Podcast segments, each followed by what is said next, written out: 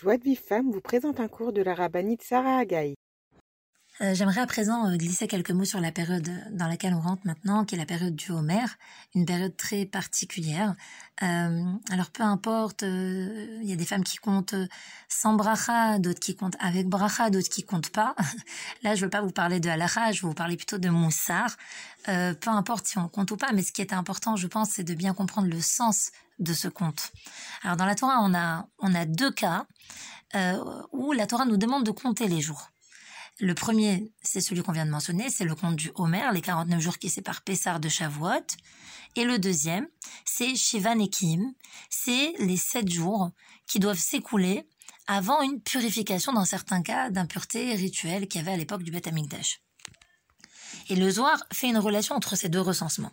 On va les prendre un à un. Les Shivan Ekim, Rachid dit que ça doit être 7 jours consécutifs. Consécutifs, c'est-à-dire pendant lesquels euh, la Touma ne s'est pas manifestée à nouveau. Autrement dit, si pendant ces sept jours se produit le moindre signe de Touma, les jours écoulés sont invalidés et on recommence à compter depuis le début. Comme c'est un peu le cas pour nous dans les halachot des femmes en ce qui concerne Shivan et Kim. Donc pour pouvoir se purifier, quelque part, il faut sept jours sans interruption. Qu'est-ce que ça signifie? En fait, les efforts spirituels tendent à se relâcher avec le temps.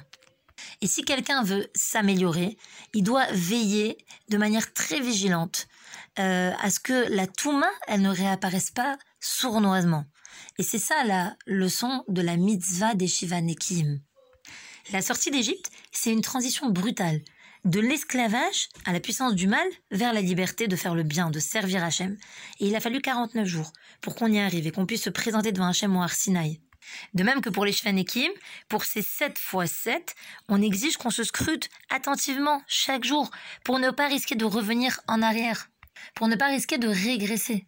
Et c'est pour ça qu'il est écrit sur le compte du Homer, lachem, vous compterez pour vous-même. Il faut que nous tenions notre comptabilité au plus profond de notre être. Dans le texte, il est écrit Memacharat à Shabbat. Vous compterez à partir du lendemain du Shabbat. On apprend de la Torah orale que le Shabbat, représente le premier jour de Pessah. On a appelé ici Shabbat dans le texte de Vaikra le premier jour de Pessah. Donc on commence à compter le Homer depuis le lendemain du premier jour de Pessah. Mais pourquoi la Torah nous parle de Shabbat au lieu de dire tout simplement le premier jour de Pessah? On a utilisé le mot Shabbat parce que le jour de Yetziat Mitzrayim est appelé Shabbat pour marquer qu'il a mis un, un terme, une fin, une cessation à notre association avec la Touma qui prévalait en Égypte. Essayons à présent de comprendre comment ça se passait un peu à l'époque du Beth Amikdash. Le 16 Nissan, le deuxième jour de Pessah, l'offrande d'Omer était apportée au Beth Amikdash. Elle consistait en un Homer, c'est-à-dire à peu près 2,5 kg de farine d'orge, mêlée d'huile et d'encens, et accompagnée d'un agneau offert en korban. Euh, en fait, la récolte était interdite à la consommation aussi longtemps qu'on n'avait pas encore apporté cette offrande à Hachem. Et rêve Pessar, comment ça se passait? Les délégués du Beddin, ils se rendaient au champ, ils liaient ensemble les épis pour faciliter leur coupe après Yom Tov, on parle de l'orge ici, et Motsae euh, Yom Tov du premier jour de Yom Tov, tous les villageois des environs y se rassemblaient pour assister à la coupe dans la Simra. C'est un moment de grande Simra. Après la moisson, les épis d'orge étaient emmenés dans la Hazara, c'est le parvis du Beth Amikdash. On les battait, on faisait retirer les grains, on les passait à la meule, puis on les tamisait 13 fois pour être tout à fait pur.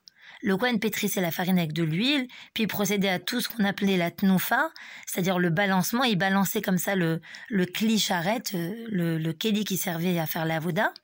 Et ce kli charrette, il contenait comme ça l'offrande, et il le balançait aux quatre points cardinaux, vers le haut et vers le bas.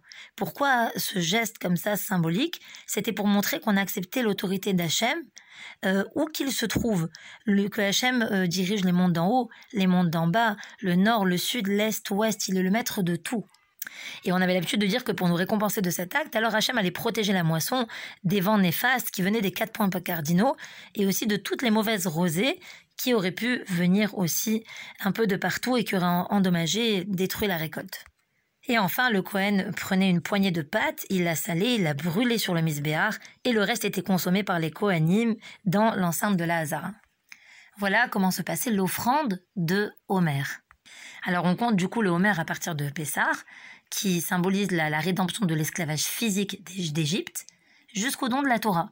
qui, euh, lui, symbolise la rédemption spirituelle, qui est supérieure à la rédemption physique. Il y a une jolie discussion entre Rabbi Abba et Rabbi Ria. Tous les deux parlaient de Torah.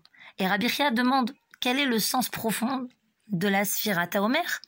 Rabbi Abba lui répond Pendant l'Exode, le Ham Israël, il était comme une Kala qui est Nida et qui doit se purifier pour son mari. Il a donc compté sept semaines, comme les sept jours Shivanekim que la Kala compte. À Matan Torah, ils étaient nettoyés de toute la Touma d'Égypte et prêts à épouser Hachem au Arsinaï. Il faut nous aussi nous purifier au long de ces sept semaines pour être prêts à recevoir la Torah profondément la nuit de Shavuot. Chacun des 49 jours de, la Sphira, Hachem a révélé à Moshe un niveau, un, niveau encore plus élevé, un nouveau degré de compréhension de la sagesse divine. Et le, et le 49e jour, euh, Hachem était euh, très très proche, pardon, Moshe, je veux dire, était très proche de l'entendement divin, mais le 50e degré lui est resté caché. Ça ne pouvait pas être accessible pour Moshe. Il n'a pas pu atteindre le 50e degré, le 50e niveau de compréhension. En fait, euh, ces 49 jours du Homer correspondent de manière très très précise à ce qu'on appelle les sphirotes. alors le système des sphirotes, c'est un concept kabbalistique, mais pour le mettre euh, très à notre portée et le simplifier, le mot sphirote, sphira, ça veut dire une sphère. On a symbolisé certaines midotes, certains comportements, certains traits de caractère par la forme géométrique de la sphère qui, de manière générale, représente aussi la perfection. En fait, nous, dans ce monde, tout notre tikkun, toute la raison pour laquelle on est là, les réparations qu'on doit faire, les choses qu'on doit améliorer, euh, se situent au niveau de ces sphirotes-là. Alors, on a l'habitude de, parler des sept sphirotes qui nous concernent, qui sont les sphirotes, on appelle ça entre guillemets inférieures. C'est celles sur lesquelles on doit travailler, nous, dans notre monde, dans ce monde ici en bas. Euh, et ces sept sphirotes correspondent donc aux sept semaines qui sépare Pessar de Shavuot. Autrement dit, chaque semaine va être sous l'influence d'une Mida principale. Donc pour cette première euh, semaine de Sphira Omer, notre travail va tourner autour de la première Sphira, qui est la Sphira de Chesed, évidemment symbolisée par Avram Avinu. Donc toute la vie n'était que vouée au Chesed. Donc en fait, on a une semaine par Mida. Euh, pourquoi une semaine? Pourquoi pas juste un jour? Parce que dans la semaine, donc sept jours, euh, vont nous permettre à chaque fois une association avec toutes les autres midot.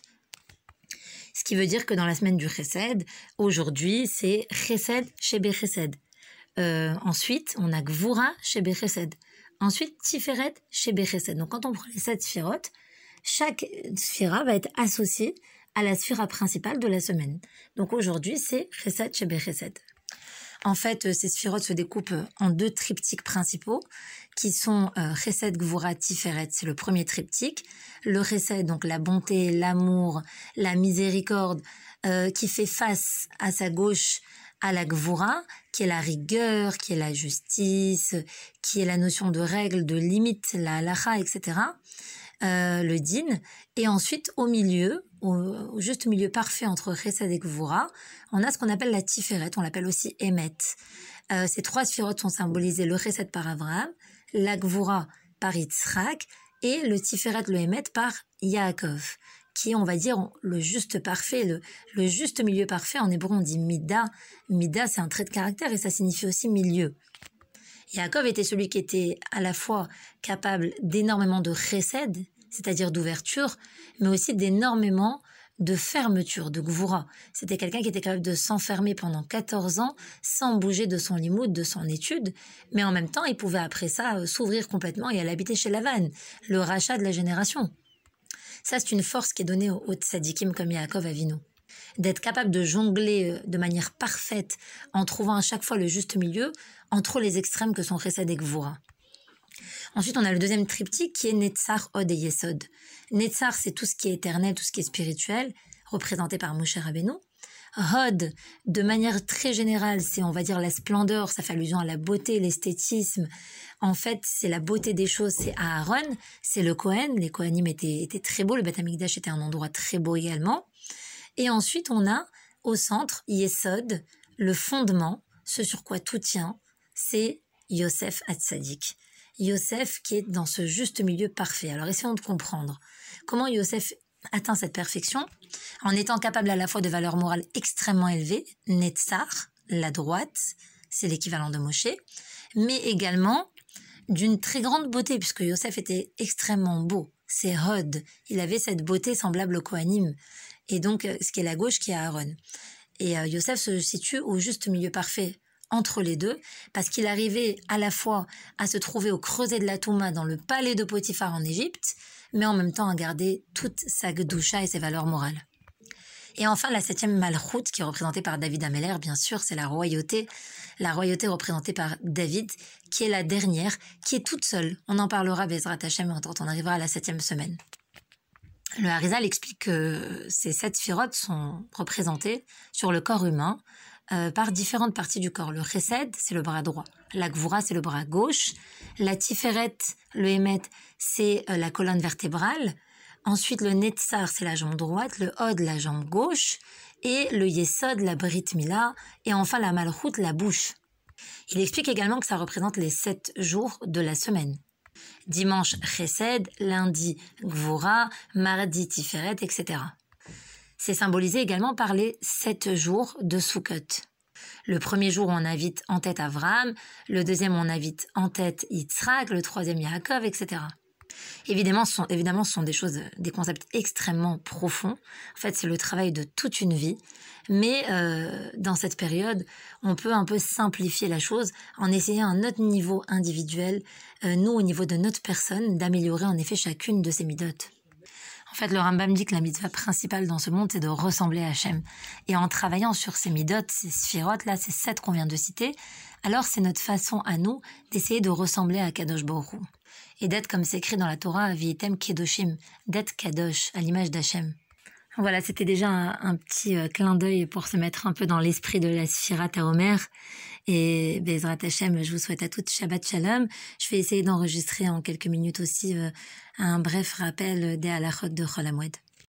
Pour recevoir les cours Joie de vie femme, envoyez un message WhatsApp au 00 972 58 704 06 88.